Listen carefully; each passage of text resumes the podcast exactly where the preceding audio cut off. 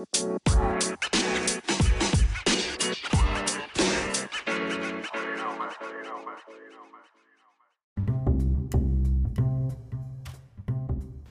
んにちは。マーブラジオのお時間です。マーブラジオは大阪より発信中。パーソナリティは私、シュンがお届けしてまいります。はい、というわけでマーブラジオ第59回です。マーブラジオ第59回の今回は、読書についてご紹介していきたいと思います。まあ、読書といってもご紹介するような話ではないんですけど、まあ、読書ね、テーマに、えー、今日もですね、30分程度、ラジオを、えー進めていきたいと思います。ちょっと期間が空いてしまいましたが、前回は、えーマーブラジオ第58回、2021年ベストバイを紹介させていただきました。えーエルメスの香水だったり、えーニューバランスのね、990V3、スニーカーですね、だったり、えー、ボッテガベネタ、革製品だったり、っていうものをですね、いろいろと、ご紹介させていただいたんですが、えー皆様ね、えーいかがだったでしょうか？皆様の、えーリスナーの皆さんのね、あの、ベストバイなんかも、えー聞けたらなと、思いますが、えー今回は打って変わって、読書をテーマに、30分お話ししていきたいと思うんですけれども、最近ね、あのー本当にまたコロナまた流行ってきて、えー、マンボウとかもね、言われて、えー世の中また、えー外でね、こう、なかなか、え食事をね、心ゆくまで楽しめないとか、お酒を飲めないとか、そういうですね、えまた、時期に突入してしまったんですけれども、えまあ、そんな中、家でのね、過ごす時間がすごい増えたんじゃないかなと、えー結構これは、えー日本にいる皆さんなら共通の、えー認識なんじゃないかなと思うんですけれども、まあそんな中で、まあ僕もそうなんですけど、YouTube 見たりとか、Netflix 見たりとか、結構いろんなね、あの、映像を見たりとか、音楽聴いたりとかっていう、結構なんだろう、パソコンとか、えースマートフォン通してする、えー活動というか、暇つぶしをですね、結構するんですけれども、えー、まあ、案外最近読書してなくねっていうところをちょっと最近僕思いまして、えー、結構もともとね、読書しない人も、えー、昔読んでたけど最近読まないなーなんて人も、えー、今回のですね、えー読書の回ですね、ぜひ聞いていただいて、あ、こんな本あるんだ、あんな本あるんだっていうね、あの本の紹介もすることもさることながら、えー、まあ、本ってこういういいところがあるよね、みたいな、えー、話もですね、できたらなと思いますので、えー今週もですね、えー最後まで、えお楽しみいただけると幸いです。マーブラジオは YouTube、Spotify、Apple Podcast などで配信されております。YouTube でお聞きの方は、この動画のグッドボタン、高評価ボタンを押していただいて、チャンネル登録のボタンもお忘れなきよう押していただけますと幸いです。またですね、えー、Spotify、Apple Podcast などでお聞きの方は、チャンネル登録のボタンを押していただいてですね、えー、毎週、あのーチャンネルのページが、トップページに来るようにご設定をお願いいたします。またですね、インスタグラムの方も、えマーブラジオやっておりますので、ぜひぜひですね、こちらもチェックしていただいて、えー、あのね、マーブラジオね、ぜひ応援していただければなと思います。というわけで、マーブラジオ第59回、えの今回はですね、読書をテーマに、えお話ししていきたいと思います。マブラジオ第59回の今回はですね、テーマ、読書ということで、えーまたなんで急に読書なんかを取り上げるんだっていう話、えーなんですけれども、えー結構僕昔学生の頃はすごい本読んでて、えーまあ、学生時代東京にいたということもあって、大阪に引っ越してくるときにですね、あの家の、家に置いてあった大量の本をそのまま、あの、引っ越し用のね、えー箱に詰め込んで持ってきて、もう今家のま、家の周りっていうかその家の中は、えー結構本棚には本がぎっしり詰まっていてですね、まあもともとすごい本を、えー読んでいたなという印象があるんです、えーあるんですけど、自分でもね。なんですけど、えー社会人になって結構こう日が進むにつれというか、えー仕事をするにつれですねなかなか本を読む機会っていうか、えー本を読もうとすることがですねあんまりしなくなってしまってっていうのも結構僕家から会社が近くてまあ、大阪は特になんですけれども、あのー、自転車で行けるレベルのね、遠さだったりだとか、まあ、本当に極論言ったら、別に時間ある時だったら歩いて行っても全然行けるぐらいの距離感、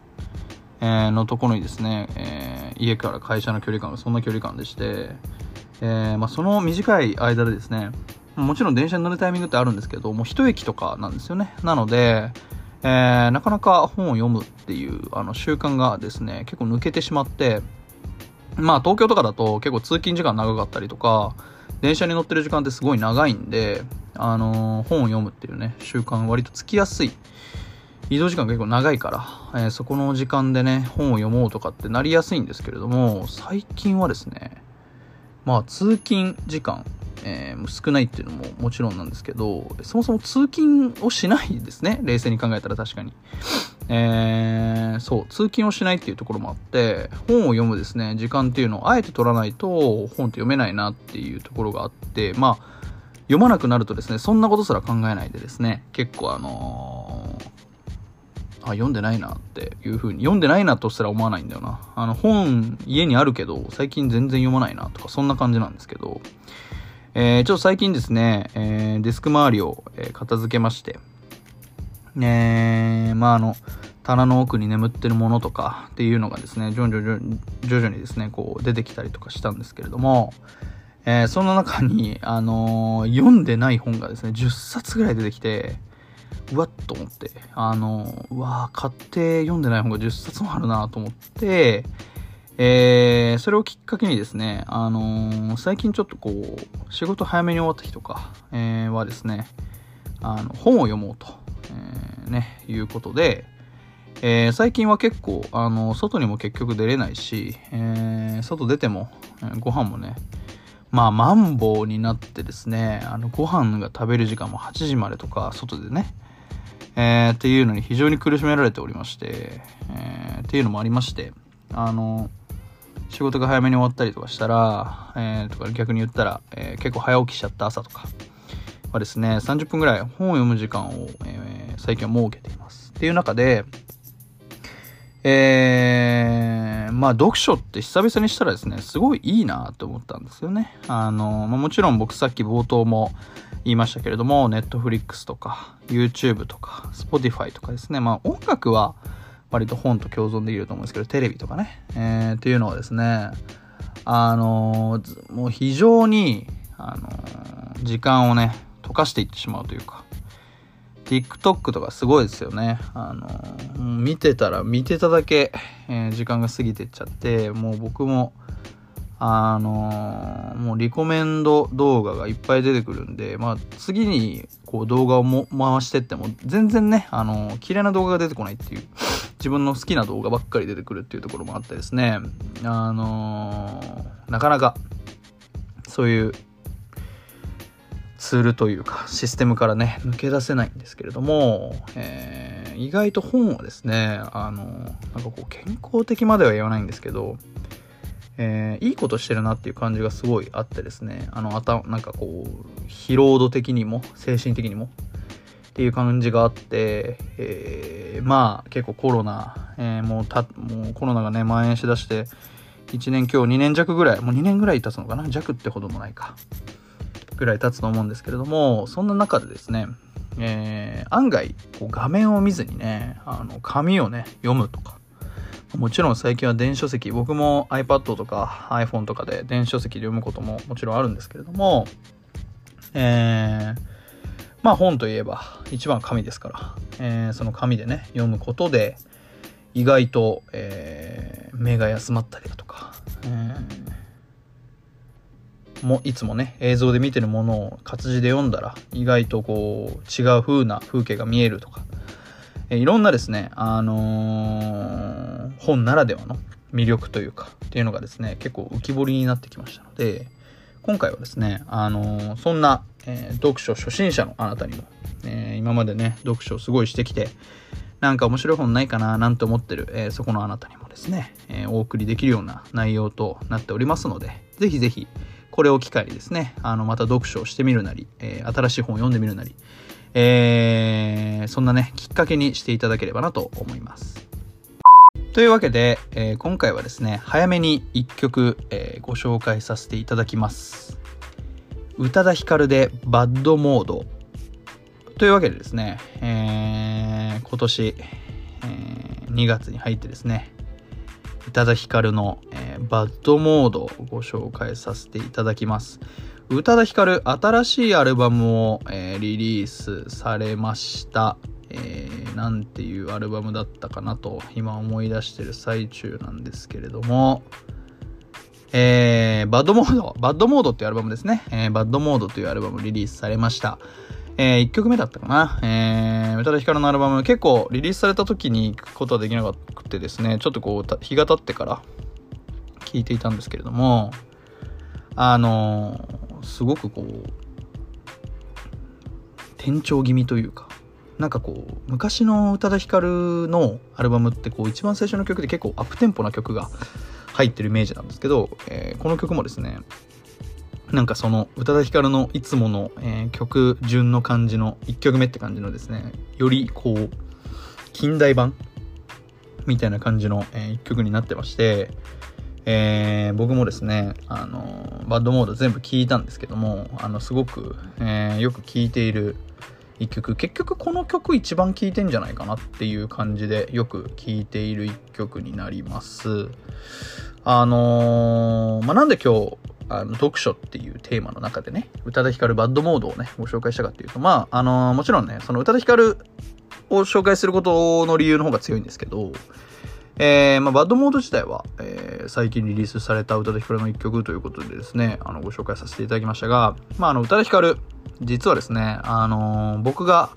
読んだ本の中でですね、えー、宇多田ヒカルの本という、宇多田ヒカルの本というか、えー、宇多田ヒカル関連の書籍っていうのがありまして、あの、宇多田ヒカルの言葉っていうですね、本、えー、があります。これは僕の今ですね、書斎の、えー、本棚の一番正面のね、本棚があるんですけど、そこに置いてあって、定価1400円、プラス税ということで、今だったら1540円のものになりますけれども、えー、これは、あの、宇多田ヒカルのね、あの、作詞。まあ、宇多田ヒカルすごく、こう、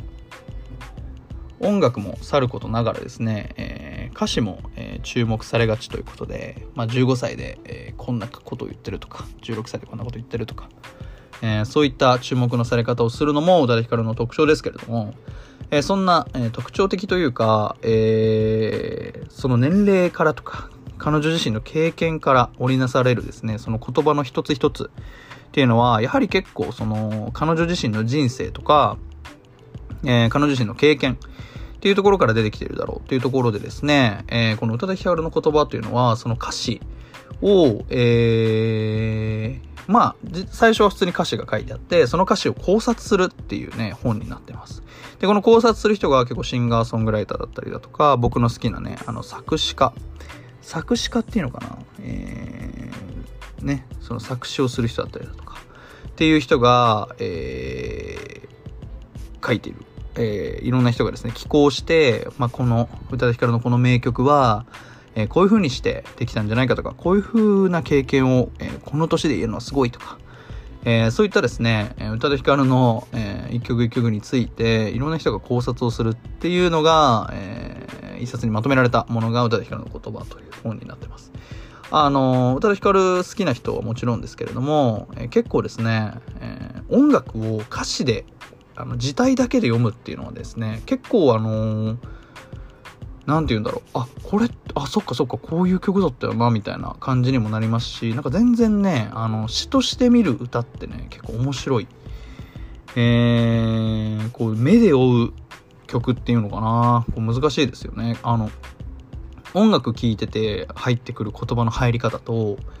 えー、本を読みながら入ってくる詩の入り方っていうのはですね全然違います。っていうそのなんかパラドックス感というか違和感みたいなのも楽しめるのもさることながらですね。あのー、そのさっき言った刺さる部分が全然違うみたいなところも、えー、わこんなこといいこと言ってるなとか、えー、意外とハッとさせられるような発見がですねあるっていうのが結構面白いところになっておりますのでこのね、宇多田ヒカルの言葉っていう本を今日はご紹介したかったっていうのもありまして、えー、紹介させていただく一曲は、宇多田ヒカルの一曲とさせていただきました。改めましてご紹介いたします。えー、宇多田ヒカルバッドモードでした。改めまして、マーブラジオ第59回の今回は、えー、読書をテーマにお送りしております。はい、というわけで、えー、さっき冒頭にですね、いろいろ読書はこうだ、ああだって、えー、言ったんですけれども、まあやはりですね、一番皆さん、Netflix、YouTube、TikTok、このあたりはですね、あの、本当にね、時間があってもあっても足りないよみたいなところだと思うんですけれども、えー、本はですね、あの、意外と、あの、なんだろうな、あの、全くその、液晶とかを見ないので、まあ、ちょっと電子書籍で読んでる方は大変申し訳ないんですけど、えー、見ないので、あの、すごくですね、なんて言えばいいんだろうな。体が疲れないというか、目が疲れない。でね、まあもちろんそういうのもいいし、っていうとこところで言うと、えー、僕結構寝る前に携帯いじっちゃうんですけど、あれってなんか、全然その体力回復につながらないっていうか、あんまり良くないみたいな。寝る直前にブルーライト浴びるの良くないみたいなって、よく言いますけれども、えー、じゃあ、その、じゃあ寝る前の携帯やめて本にしたらどうだろうって思ったらですね、結構これがいいよと。えー、僕が、えー、これ1週間やってみて思った所感なんですけど、あの、寝る直前までね、携帯をいじってるとですね、あの寝寝つき悪かったりとか結構するんですよね。こう目の奥が残像残ってるとか。そこまではないか。なんかこうちょっとねうんなんか脳が休まらない感じみたいなのはあるんですけど、えー、あの部屋をですね間接照明とかにしてあの最後寝る前のね15分とかを、えー、本にね置き換えたりとかして生活してみるとですね非常にこう体が休まるというか、えー、っていうのも結構本のいいところかなと思いますしさっき言ったちょっと体にいいことみたいなえー、まあ本当にあの僕とか在宅勤務ですけど朝起きて携帯見て、えー、本当にちょっと離れたと思ったらもう一日中パソコン見て、えー、じゃあ一日中パソコン見たかと思ったらまたテレビ見て Netflix 見て YouTube 見てみたいなですね。もう本当にやっぱ最近のこう生活を見ているとですねあの液晶から離れられない生活を送ってるなと、えー、非常に思うんですけども、えー、そんななんかこうライフスタイルの中にですねこう活字とか、えー、っていうのが入ってくると結構これがまたあの逆にね差し味みたいな今までのこう生活の中で差し味みたいな感じになるんじゃないかなと、えー、思うなというところが結構本のいいところかなというところがあります。でね、もう一つは、あのー、これ一番逆に言うと僕が思ったところなんですけど、映像化されてるものとかって結構あると思うんですよね。あの、例えば、えー、なんだろう、坂本雄二の花束みたいな恋をしたとか、えー、あとなんだろうな。最近、そして僕のこの目の前にある本を、えー、見ながら、えー、お話ししているんですけれども、まあ、伊坂幸太郎とかもそうか、えー、もともと本から映画になってるようなもの、えー、とかいろいろですね、こういうのあると思うんですけれど、えー、こういうのはですね、あの本から読むか、えー、映像から見るかというところでですね、全然違って、えー、物語が見えてきます。逆に言うと、あの映像から見てしまった、え書籍とかっていうのが原作のものっていうのはですね結構その何て言えばいいんだろうな。えー、割とイメージが固まりすぎちゃってるっていうかあの主人公の顔とかも西島、えー、秀俊でしたっけ、えー、とかね。あの伊坂幸太郎の作品でよく出てきますけど、えー、みたいな感じでこう主人公の顔がこう最初から頭に浮かんじゃうみたいな感じがですねすごいあるんですけれどもあの、書籍、もともと書籍のものが映像化されたもので書籍から読んでるとですね、こう全然違って見えるというところがありまして、これが非常に面白い。えー、まあ、僕とかは本を読んで、こう、例えば小説だとしたらですね、この小説のこの主人公ってこういう顔をしてて、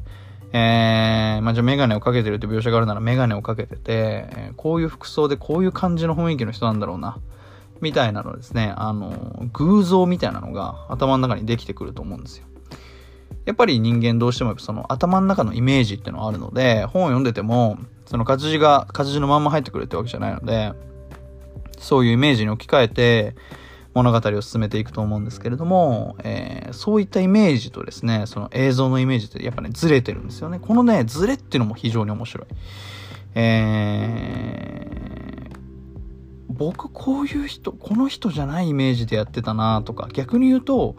えー、人選、例えばじゃあ芸能人がそれを演じてるのであれば、えー、この芸能人のイメージだったなとか、とかえー、ああ、この人っていう風に見えるんだとかですね、いろいろ、えー、その書籍と映像っていうのはですね、非常にこう、面白い、え、ギャップがあったり、え、逆に言うとそのまんまの、あの、イメージだったりっていうのでですね、非常にこの、なんだろうな、自分のイメージを肯定されたりもするし、アップデートされたりもするっていう、その感覚はですね、あの、有名な書籍で、有名な書籍になればなるほどやっぱ映像化ってされやすいんです、と思うんですけど、えー、そういう、あの、ギャップというか、イメージのね、膨らませ方とかもですね、非常にこう、面白みを持ってできるのが、えー、まあ、これは映像化されるものに限ったものだと思いますけど、そういう書籍とかね、えー、の中でのイメージを作るっていうのは非常に面白い、えー、なんか人間特有の行為だと思うんですけどね、これ。あの、そういう面白い、えー、現象なんじゃないかなと思います。そして今回はですね、えー、本をあんまりまだ読まないよとか、えー、読む習慣ないなみたいな人にも、えー、ぜひ聞いてもらいたいというところもあってですね、最後は、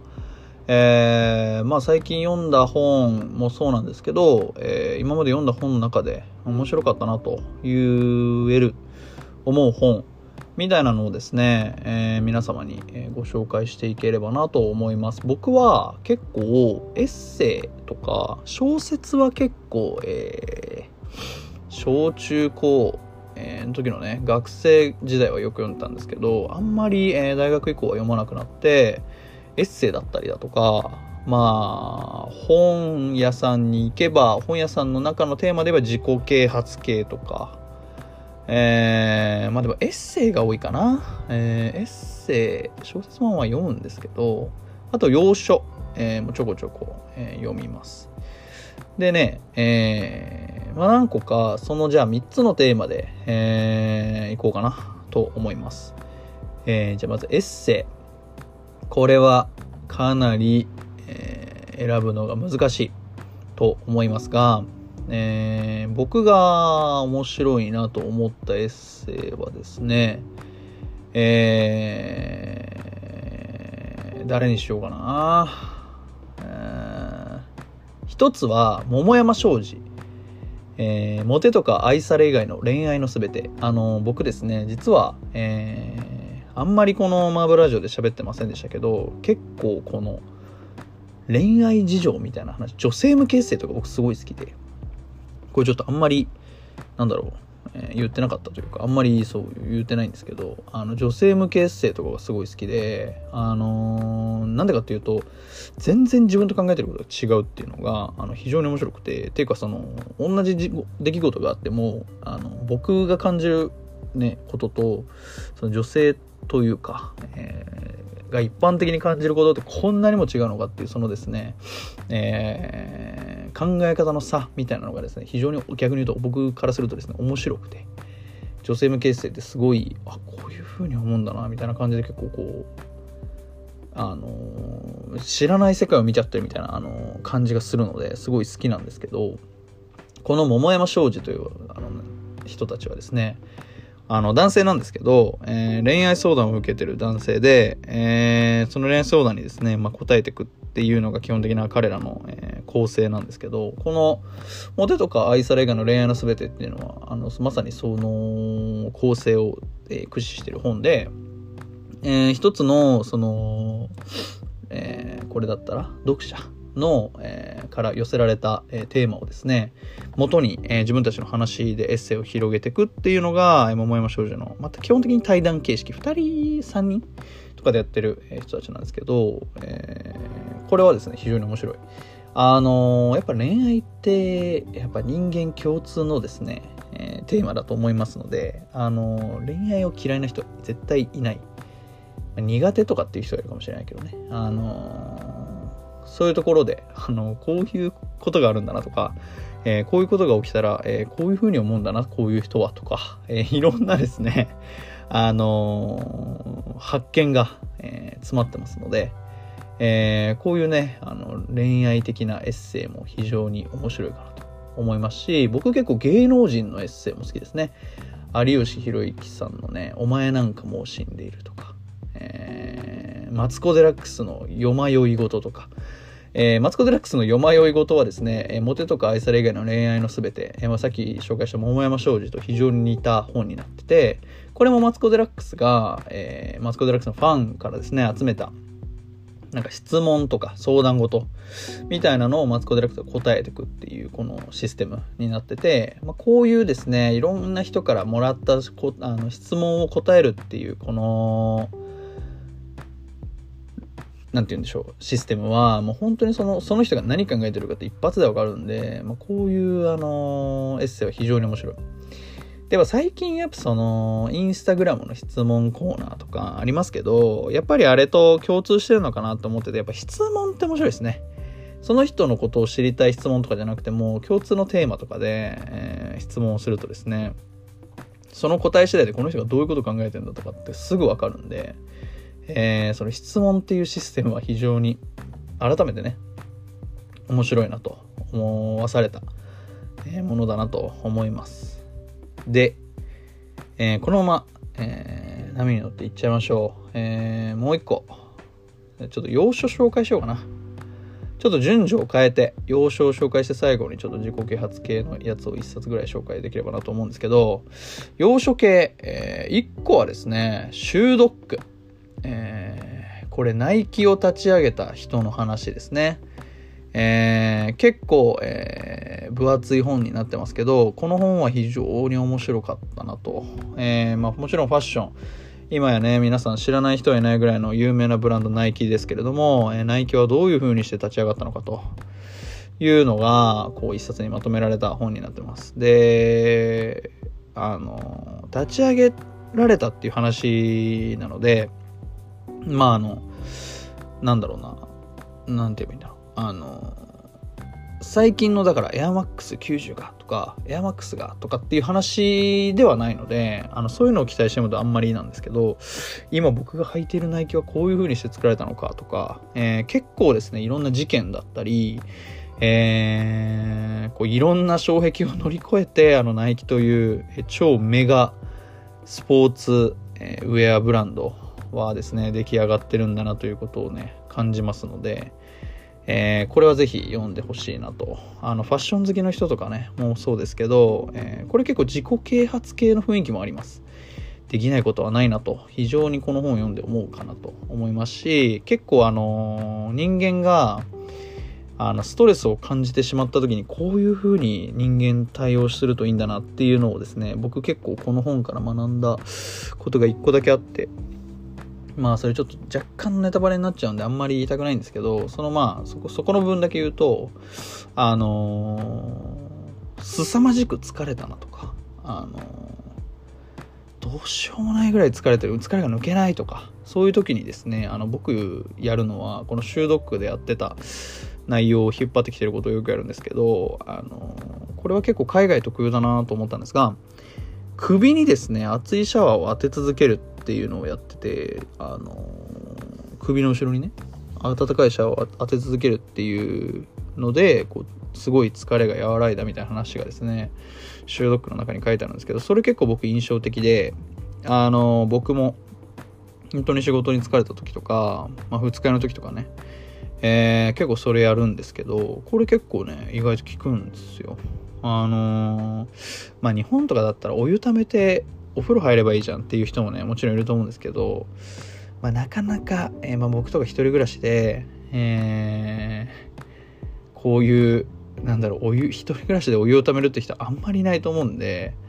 えーまあ、僕はあの全然そのためる人間じゃないのでそのね首に熱いシャワーを当てるっていうのは非常に最近までね有効活用してる、え、技になります。これあの僕も今今の今までずっと使ってるんであのもし気になった方がいたらこれぜひやってみてはいかがでしょうか。というわけで、えー、最後エンディングでですね何か一冊、えー、自己啓発系か の本をですね、えー、ご紹介、え、していければなと思います。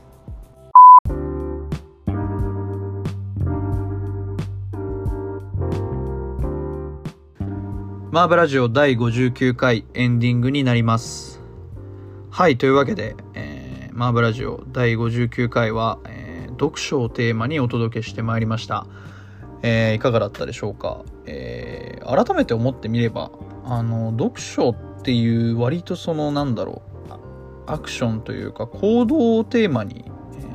えー、やってきたことってね30分喋ってきたことってあんまりないなと。あんまりないっていうか一回もないですね。結構マーブラジオは最初、えー、人とかブランドとかなんだろうお店とかを紹介することが多くて、まあ、最近もあるんですけどえー、なんか、